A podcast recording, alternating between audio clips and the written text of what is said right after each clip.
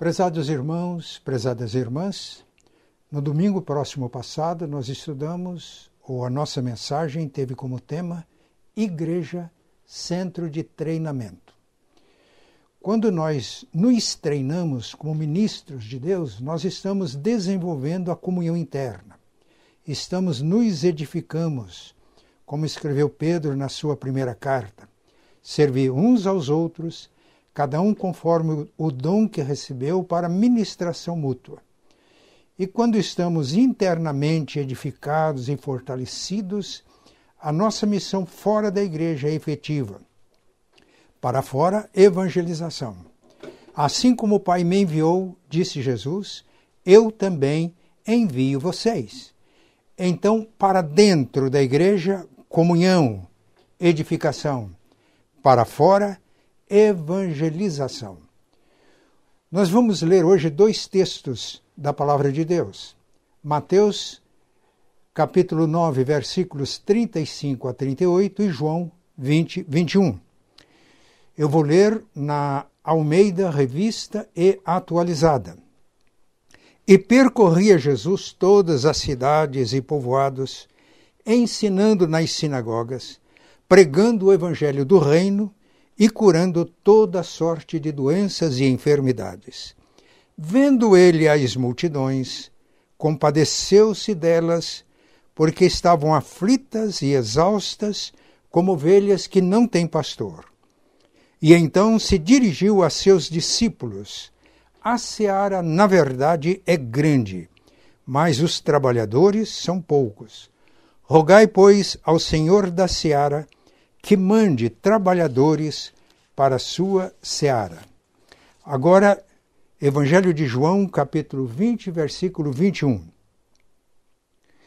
Disse-lhes, pois, Jesus outra vez: Paz seja convosco. Assim como o Pai me enviou, eu também vos envio. Assim como o Pai me enviou, eu também vos envio. Nestes textos, nós vamos encontrar algumas palavras-chave que resumem conceitos importantes quanto ao nosso tema: Igreja, centro de envio. A primeira palavra é ação. Percorria Jesus cidades e povoados, ensinando nas sinagogas, pregando o evangelho do Reino de Deus e curando toda sorte de doenças e enfermidades. A segunda palavra é visão. Vendo ele as multidões. A terceira palavra é compaixão. Vendo ele as multidões, compadeceu-se delas, porque estavam aflitas e exaustas, como ovelhas que não têm pastor. A quarta palavra-chave é oração. Jesus dirigiu, dirigiu-se aos seus discípulos a seara, na verdade, é grande, mas os trabalhadores são poucos. Rogai, pois, ao Senhor da seara que mande trabalhadores para a sua seara. A última palavra é envio. Assim como o Pai me enviou, eu também envio vocês. Nós vamos abordar esse tema, Igreja Centro de Envio, ilustrando com algumas experiências pastorais ao longo dos 54 anos de ministério pastoral. Na década de 70, no começo da década, eu assumi duas igrejas em São José do Rio Preto. A primeira igreja era a maior do presbitério e assumi também o pastorado da segunda igreja. Era sozinho pastor presbiteriano independente na cidade. Duas igrejas grandes, congregações, e eu trabalhava todo dia, de manhã à tarde, domingo a domingo, e eu fiquei esgotado. Tive que fazer um tratamento. Foi aí que eu comecei a aprender algumas lições importantes para o meu ministério.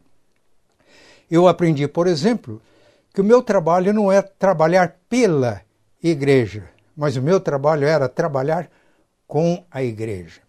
Comecei a entender que o ministério era de todos os crentes e que a função mais importante minha era treinar os crentes para a obra do ministério. Criamos então o Centro Bíblico Bereano para treinar obreiros. Mas numa oportunidade levamos alguém especializados no trabalho com crianças para um treinamento na igreja.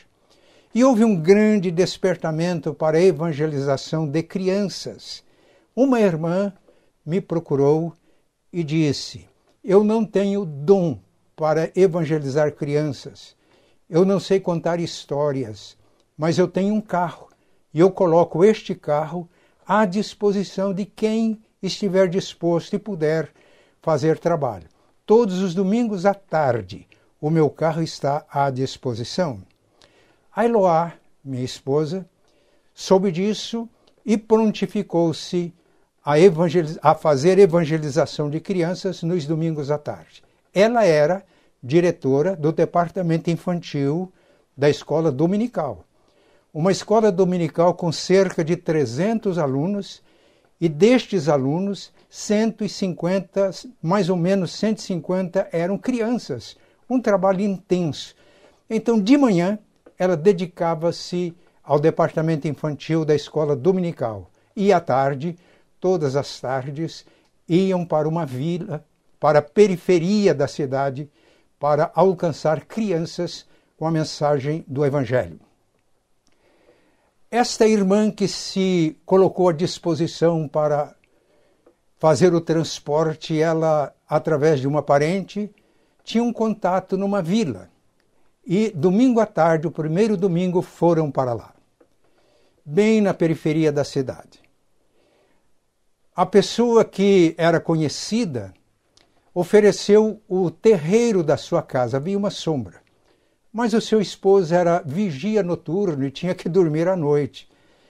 Então, a partir do domingo seguinte, eles tiveram que se reunir à sombra de uma grande árvore que existia ali, e domingo após domingo estavam lá para alcançar as crianças e, por intermédio das crianças, adultos, com a pregação do Evangelho.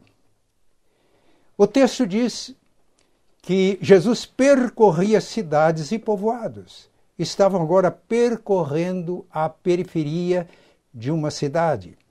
Jesus disse também que, o texto que lemos diz também que Jesus, vendo as multidões, compadeceu-se delas. Parente daquela irmã que tinha colocado o carro à disposição era um jovem tímido, mas ele resolveu ir também. E ele, vendo as crianças e a situação das pessoas naquele bairro, bairro ele foi tomado de compaixão e ia, ia todos os domingos, visitava as casas e levava crianças para que ouvisse as histórias, recebesse o Evangelho. Domingo após domingo. Chegou num ponto que a igreja disponibilizou um espaço para este trabalho. A seara é grande e os trabalhadores são poucos, então Deus levantou uma outra irmã que morava próximo deste local para cuidar das crianças. Era uma pessoa muito simples, ela não se sentia dotada para esse trabalho, mas colocou-se nas mãos de Deus e realizou um extraordinário trabalho. Aos poucos, os adultos também foram alcançados, e na época eu ensinava de uma maneira intensa que o centro da nossa missão da igreja, da evangelização, é fazer discípulos de Jesus. Mateus 28, 18 a 20, Jesus disse: É-me dada toda a autoridade no céu e na terra, portanto, ide, fazei discípulos de todas as nações, batizando-os em nome do Pai, do Filho e do Espírito Santo, ensinando-os a guardar todas as coisas que vos tenho ordenado, e estou convosco todos os dias até a consumação dos séculos. Mateus 28, 19 só tem uma ordem. Na nossa tradução em português, nós temos dois verbos no, no imperativo: o verbo ir e o verbo fazer discípulos. Mas no original grego, a língua que, na qual foi escrita o Novo Testamento, só uma ordem. E a ordem é essa: fazei discípulos. Eu ouço muitas vezes as pessoas dizer: vamos obedecer ao ID de Jesus. Não está de todo errado. Mas a ordem de Jesus foi fazer discípulos. Ir, batizar e ensinar são estratégias. Se a gente vai, mas não faz discípulos, não cumprimos a missão. Se há pessoas que se interessam e são batizadas, mas não se tornaram discípulos de Jesus, não cumprimos a missão. Se ensinamos muitas coisas, doutrina, e as pessoas não se tornam discípulas de Jesus, não cumprimos a missão. E aquela irmã entendeu muito bem isso. E por isso, à medida que os adultos se interessavam, ela começou a discipular. Eu preparava de maneira precária, na época, lições que ajudassem aquela irmã, e quando ela estava discipulando dez adultos, ela pediu que eu a ajudasse visitando uma família. Quando chegamos à casa, uma criança, uma menina, cerca de nove anos de idade, fez uma oração que me impactou e eu percebi que ela estava convertida, ela tinha Jesus no coração. A oração dela demonstrou a intimidade que ela tinha com Deus. E aí descobri que aquela criança foi levada a Jesus por uma outra criança, colega de escola. Meus irmãos, como é impressionante. Eu Assim como o Pai me enviou, eu também envio vocês. Ele nos envia para os lugares mais diferentes. Enviou aquela irmã que disponibilizou o carro, a Eloá, outras pessoas que se agregaram, essa outra irmã que se despertou para o trabalho, mas enviou também uma criança para uma sala de aula. E lá ela levou a sua amiguinha Cristo. E naquela noite nós expusemos o plano de salvação para o casal e eles entregaram as suas vidas a Cristo. Mas aí começou um efeito dominó. aquela família, os familiares foram se convertendo. E para resumir a ópera, eu estive o ano passado em São José do Rio Preto, hospedei-me na casa do meu irmão, fui a convite do pastor Sidney, que é sobrinho do presbítero Fernando da nossa igreja, e hospedado na casa do meu irmão, conversávamos sobre a igreja e aí ele me disse que o pastor titular da igreja era daquela família que se converteu através de uma criança e naquela visita à noite desencadeou um processo e o pastor titular da igreja foi fruto daquele trabalho inicial. Eu fiquei muito feliz, porque assim como o Pai me enviou, disse Jesus, eu envio vocês também. E aqueles irmãos e irmãs foram sensíveis, foram enviadas por Jesus e o trabalho começou, desenvolveu, cresceu e frutificou, e hoje há uma igreja organizada neste lugar. Aquele que sai andando e chorando enquanto semeia, voltará com alegria trazendo os seus feixes. E eu estou contando essa experiência porque ela ilustra os princípios e as palavras que vimos nos nossos textos. Ação, visão, compaixão, oração e envio. Mas nós vamos ilustrar de uma outra forma. Deixei o pastorado em São José do Rio Preto. Deus me chamava para um lugar onde havia maior necessidade do meu trabalho assumiu o pastorado de uma igreja numa região totalmente diferente, uma igreja muito menor que aquela que deixei.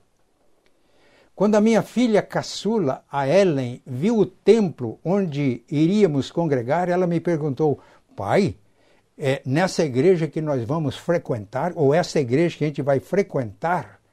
Ela estranhou o templo.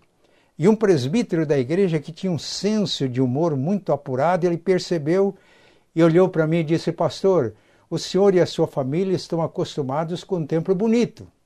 O nosso templo aqui, ele parece um baú de guardar relíquias. E parecia mesmo. Mas aquele baú guardava relíquias preciosas. Assumi o pastorado. E nos cultos de meio de semana eu anunciei que iria ensinar a Bíblia e alguns conceitos fundamentais para a vida da igreja. Não havia muitas pessoas participando deste culto de meio de semana, mas lá estava uma jovem que estava saindo da adolescência, que era uma jovem bem travessa, e me informaram que em retiros de mocidade, de adolescentes, ela dava um bocadinho de trabalho. Mas ela tinha passado por uma experiência profunda com Deus, que tinha mudado radicalmente a sua vida. E ela ouviu estes ensinamentos sobre discipulado A ordem de Jesus é fazer discípulos.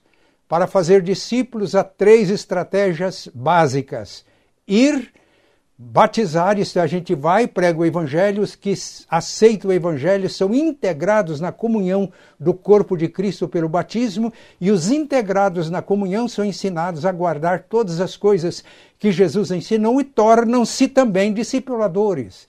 Essa verdade bíblica brilhou na mente daquela jovem e ela me contou depois, foi para casa e fez uma oração. Senhor, eu peço que o Senhor me dê discípulos. Eu quero fazer discípulos de Cristo. E aí Deus pediu uma coisa para ela. Então me dê este tempo para mim. Eu não vou dizer quanto tempo Deus pediu, mas foi muito claro na mente dela. Por quê? Porque Jesus iria enviá-la como ele foi enviado pelo Pai. Jesus tem intimidade com o Pai. A vontade de Jesus está em perfeita harmonia, com a vontade do Pai. A causa do Pai é a causa de Jesus. E o Pai tinha um projeto de salvação que incluía a morte do Filho. E a Bíblia diz que ele foi obediente até a morte morte de cruz para a nossa salvação. Ele estava dizendo para aquela irmã que ela precisava de ter intimidade com Deus de, com Jesus, de ouvi-lo. Era necessário que a vontade de Jesus fosse a vontade dela, a disposição de Jesus de salvar fosse a disposição dela. Ela dedicou alguns meses simplesmente dando aquele tempo pedido, foi um tempo considerável. Ela aprendeu a desenvolver intimidade com Jesus, a ouvir Jesus. E um dia ela estava na praça e ela ouviu uma palavra clara na sua mente.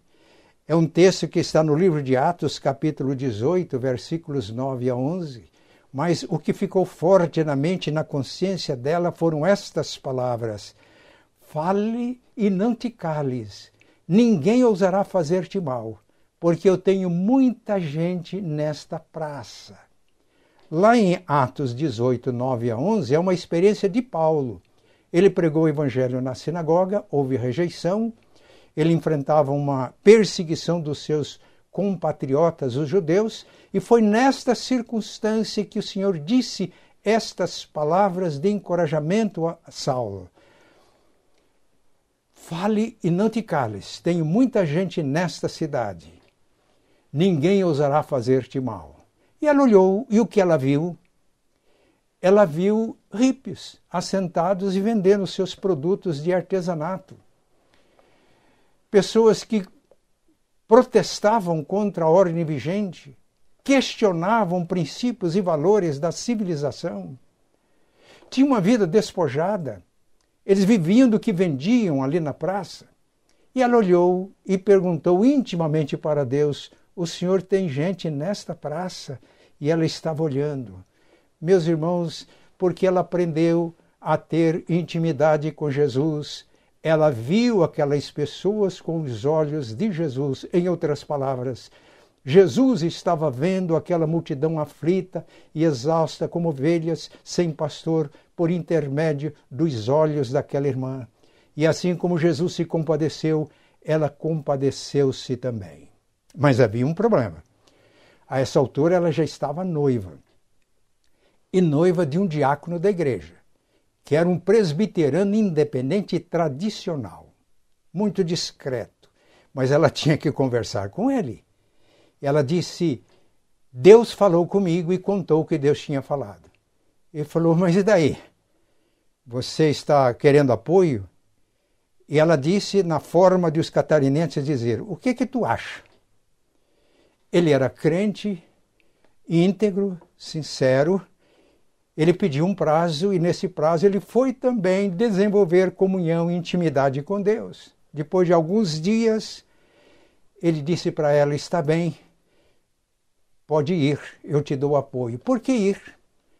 Porque quando ela ouviu de uma maneira muito clara estas palavras: Eu tenho gente nesta praça. Aí ela perguntou: Mas como eu vou fazer discípulos dessa gente? Aí Deus falou através de um outro texto à mente e ao coração dela. 1 João 3,18. Filhinhos, não amemos de palavras, mas amemos de fato e de verdade. Ela pergunta para Deus: Mas como eu vou amar estas pessoas de fato e de verdade? E a resposta veio clara, cristalina: convivendo. Isso significa que ela deveria conviver com eles. Depois de alguns dias, o seu noivo deu a resposta: pode ir e tem o meu apoio. Aí eu fui informado como pastor. Era uma situação tão inusitada que eu não tinha condições de levar para o conselho da igreja. Conversei com o casal e disse: "Vamos nós três trabalhar nisso". Eu disse uma eu tive uma expressão que essa irmã recorda até hoje. Eu disse: "Vamos formar aqui um tipo de uma de uma agência missionária. E a agência missionária é composta de nós três: você, o seu noivo e eu. Meus irmãos, e tivemos experiências extraordinárias neste trabalho. O tempo foi passando, experiências as mais diferentes. Se alguém tiver interesse, tem um livro publicado que é Últimas Consequências, narra toda essa experiência. Tem um segundo livro, que é Desistir Jamais. Quem tiver interesse de conhecer melhor essa história pode ler estes dois livros e vai perceber como Deus agiu. Mas eu tenho que resumir. Eu tinha um programa diário na Rádio Guarujá, diário, pregava e gravava para a semana. E um dia eu cheguei à rádio e alguém disse: Pastor, tem uma correspondência aqui para o senhor. E eu peguei o envelope, abri.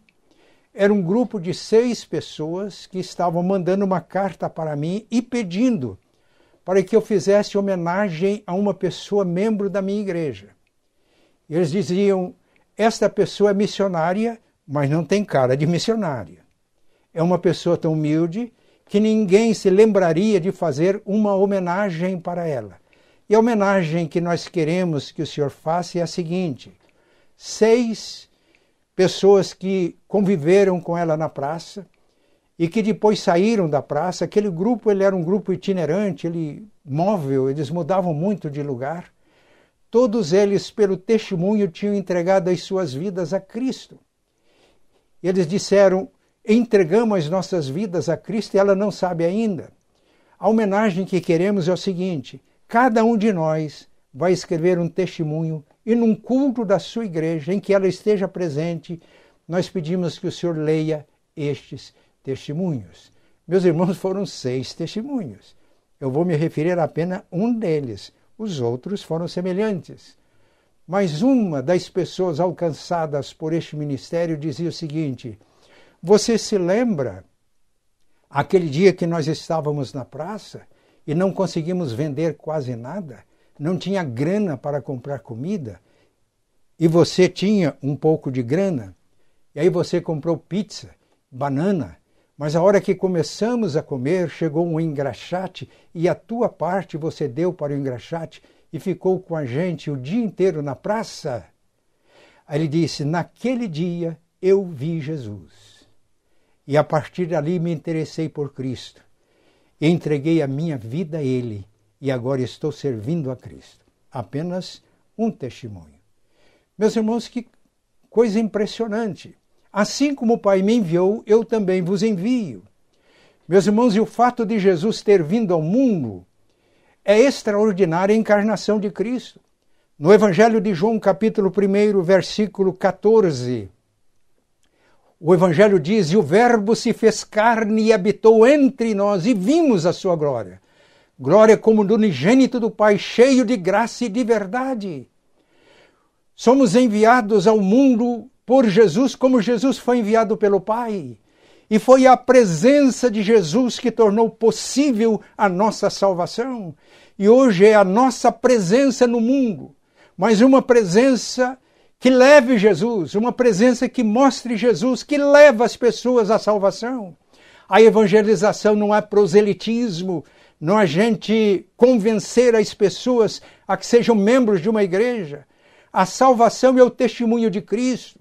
As pessoas se convertem quando conseguem ver Cristo em nossas vidas, como o testemunho que nós demos. O testemunho, a missão da Bugra foi uma. Eu estou me referindo àquela irmã, é a Bugra. Mas Deus tem missão para cada um de nós para cada um de nós ele tem estratégias próprias. É necessário termos intimidade com Deus, ouvirmos Deus, a nossa vontade estar em harmonia com a vontade de Deus, para que possamos ser enviados e a presença de Jesus se faz sentir através das nossas vidas, a beleza de Cristo, a glória de Cristo, e as pessoas são levadas a Cristo pelo testemunho nosso. Muito bem, eu ilustrei estas palavras-chave dos textos bíblicos com um testemunho da década de 70. Ilustrei outra vez com o testemunho da década de 80.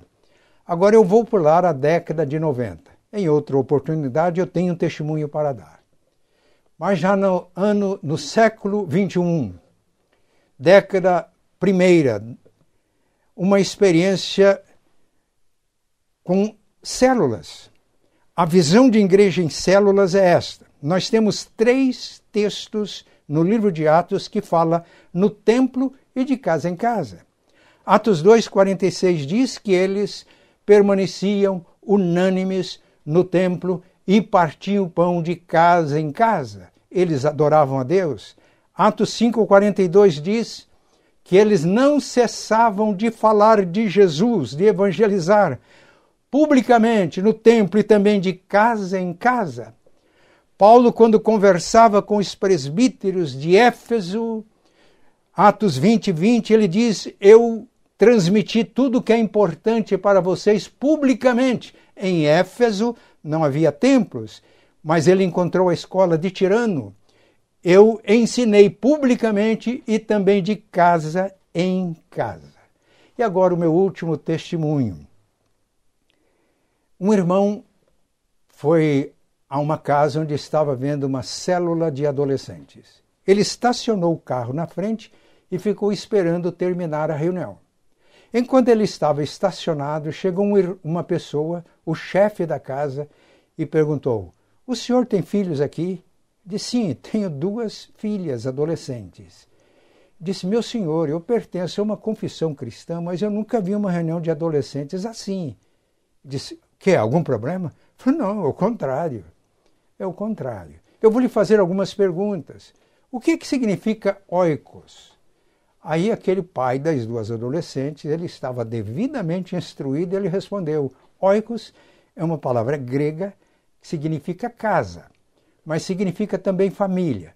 Mais do que família, significa o círculo de relacionamentos de uma pessoa. É porque eles estavam orando pelo Oikos, dizendo que precisavam de falar de Jesus. Então, é isso. Eles têm o seu círculo de relacionamento e eles falam de Jesus para as pessoas do seu círculo de relacionamentos. Ele fez outra pergunta: o que é discipulado? Porque eu os ouvi dizendo discipulado, precisamos de discipular, estou discipulando.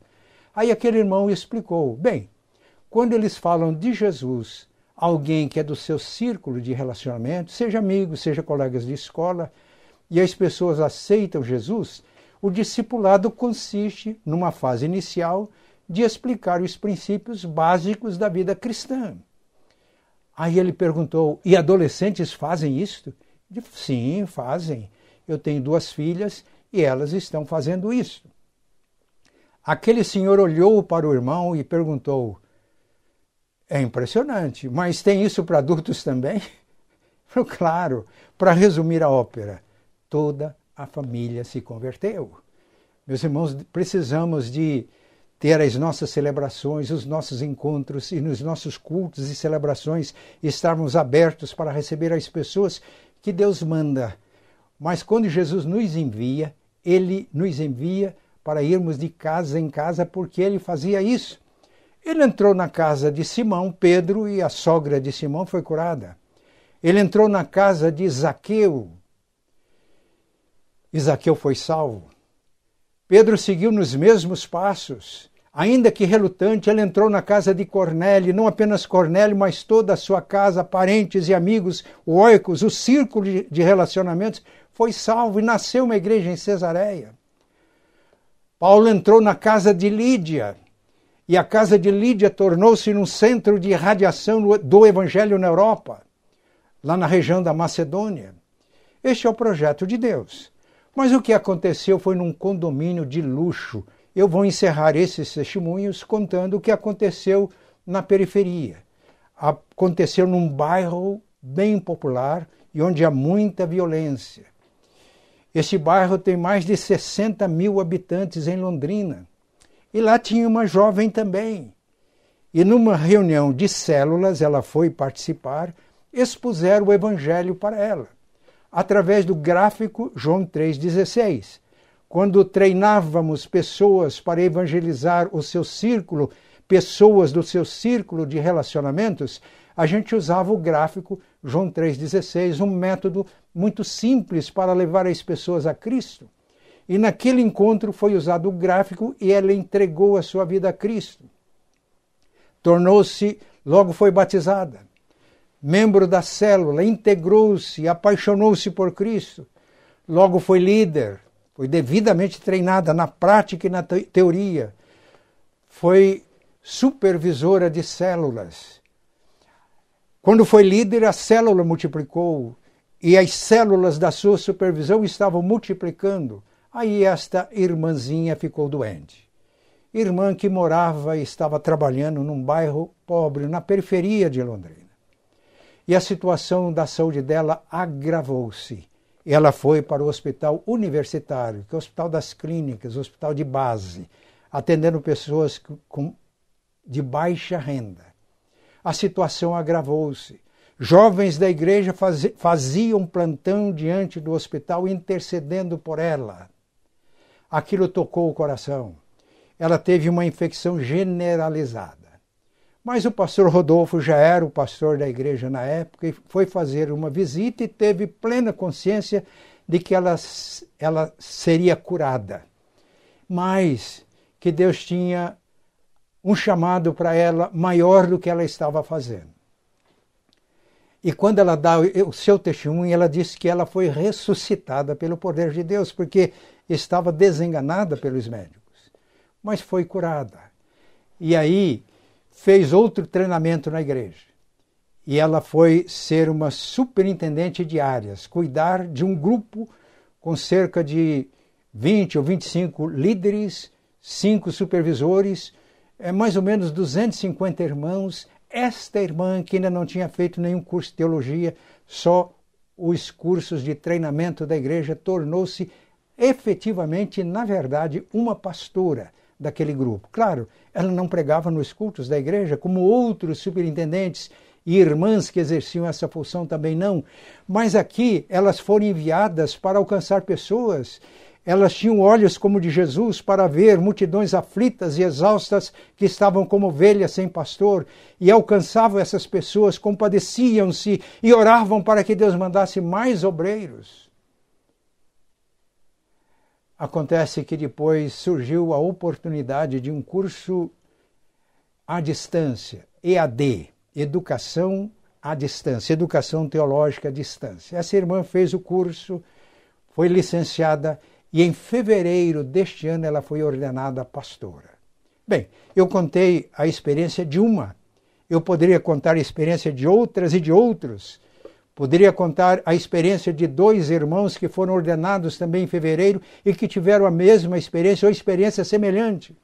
E de muitos outros, mas contei esses dois exemplos para nos estimular e verificar como somos enviados por Jesus como ele foi enviado pelo Pai. Para mostrar que Jesus hoje continua visitando vilas e cidades, periferias, centros urbanos, curando, ensinando e pregando o Evangelho. Para ensinar que hoje Jesus continua vendo multidões aflitas e exaustas como ovelhas sem pastor através dos nossos olhos quando somos enviados e que Jesus continua compadecendo-se dessas multidões por intermédio do nosso coração onde ele habita. E quando isso acontece, temos consciência que a seara é grande, está madura para uma ceifa e são poucos obreiros. E aí praticamos a oração, começamos a pedir ao Senhor da seara que mande mais trabalhadores, mais ceifeiros, porque ela está madura e precisamos fazer a colheita. Somos enviados por Jesus como ele foi enviado pelo Pai. Procurei ilustrar esses dois textos da Bíblia com histórias reais, experiências vividas nesses 54 anos de vida pastoral, com o único objetivo de nos despertar para esta obra e nos colocarmos nas mãos de Deus, nas mãos de Jesus, para que Ele nos envie como Ele foi enviado pelo Pai, e a obra de Jesus vai ter continuidade através da nossa obediência. Mas encerrando, nós temos agora, encerrando essa mensagem, dois grandes desafios. Primeiro, consertar as redes. Quando Jesus chamou Tiago e João, o texto diz, Mateus 4, 21, que eles estavam consertando as redes. Irmãos, nós precisamos de consertar as redes. O outro desafio é lançar as redes. Precisamos de consertar as redes porque se elas não estiverem em condições, nós vamos perder o resultado do nosso trabalho. Quando em qualquer igreja sai mais gente do que entra, é porque as redes estão estragadas, estão cheias de buraco. É preciso consertar as redes. E uma vez as redes consertadas, precisamos de lançar as redes. Há duas experiências na vida de Pedro que trazem ensinos preciosos para nós. Lucas capítulo 5, Pedro cedeu o seu barquinho para que Jesus assentasse e ensinasse a multidão que se aglomerava. E depois que ele terminou de ensinar a multidão, ele disse para Pedro: Vai para o lugar mais fundo e lance a rede para pescar. Pedro diz: Mestre, eu tra trabalhamos a noite inteira e não conseguimos nada. Afinal de contas, ele era pescador profissional. Jesus não era, era um carpinteiro.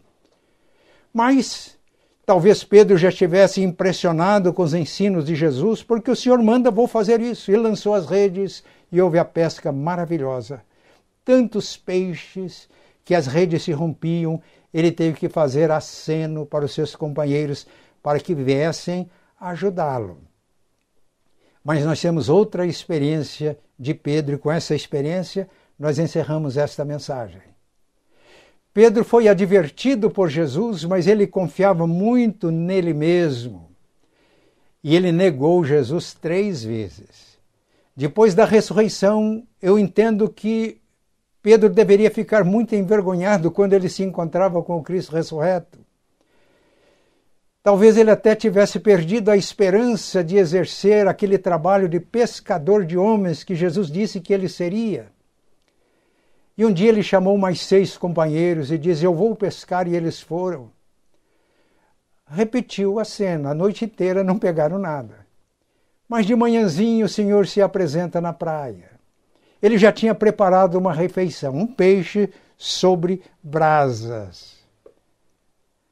Aí ele diz: tragam alguma coisa. Eles falaram: o senhor não tem nada. Então lance a rede do lado direito e vão achar. E lançaram a rede. E aí a pesca maravilhosa. Pedro ainda não estava reconhecendo que era Jesus. Quando aconteceu, repetiu a pesca maravilhosa, ele reconheceu imediatamente e disse para João: É o Senhor. Mas há um detalhe. Aqui tinha mais de 150 peixes grandes. E o texto diz: apesar da grande quantidade de peixe, as redes não se romperam. Por quê?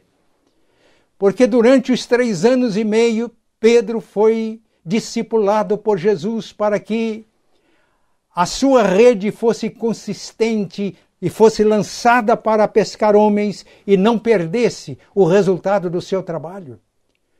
Depois que eles fizeram a refeição, Jesus perguntou três vezes a Pedro: Você me ama? E nas três vezes que Pedro respondeu afirmativamente, ele diz: Apacenta as minhas ovelhas, apacenta os meus cordeiros apacenta as minhas ovelhas. Pedro agora recebe a incumbência de pastorear. E aqui, meus irmãos, está uma lição preciosa para nós. Precisamos de consertar as nossas redes, Todos nós precisamos de um processo de discipulado com Jesus para aprendermos a ter redes que não se rompam, mesmo que a pescaria seja muito grande. Que Deus nos ajude. Ficam esses dois desafios para nós: consertar as nossas redes e lançar as redes, mas redes boas, que não se rompam, ainda que a quantidade de peixes seja grande. Irmãos, há um hino de Daniel Silva, trabalhadores, ou somos trabalhadores.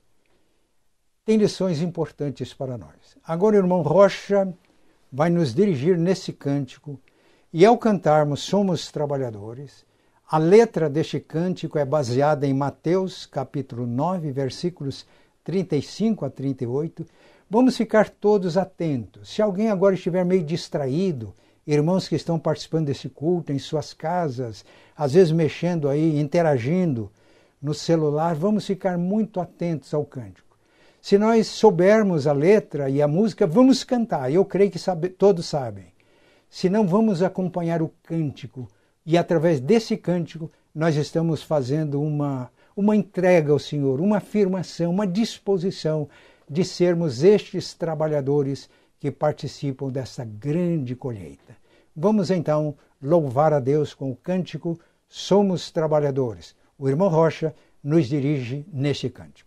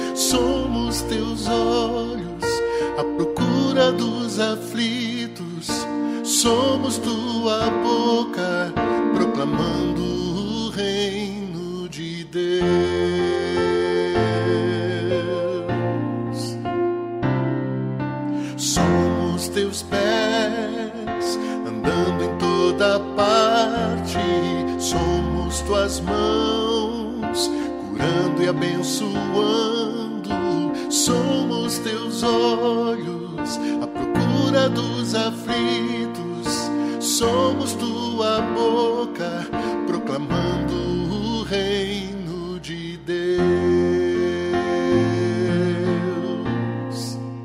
Enche toda a terra do conhecimento da tua glória através do enche toda terra do conhecimento da tua glória através da igreja, através de nós.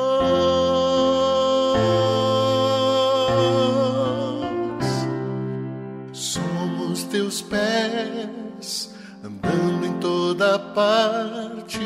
Somos tuas mãos, e abençoando, somos teus olhos, à procura dos aflitos, somos tua boca, proclamando o reino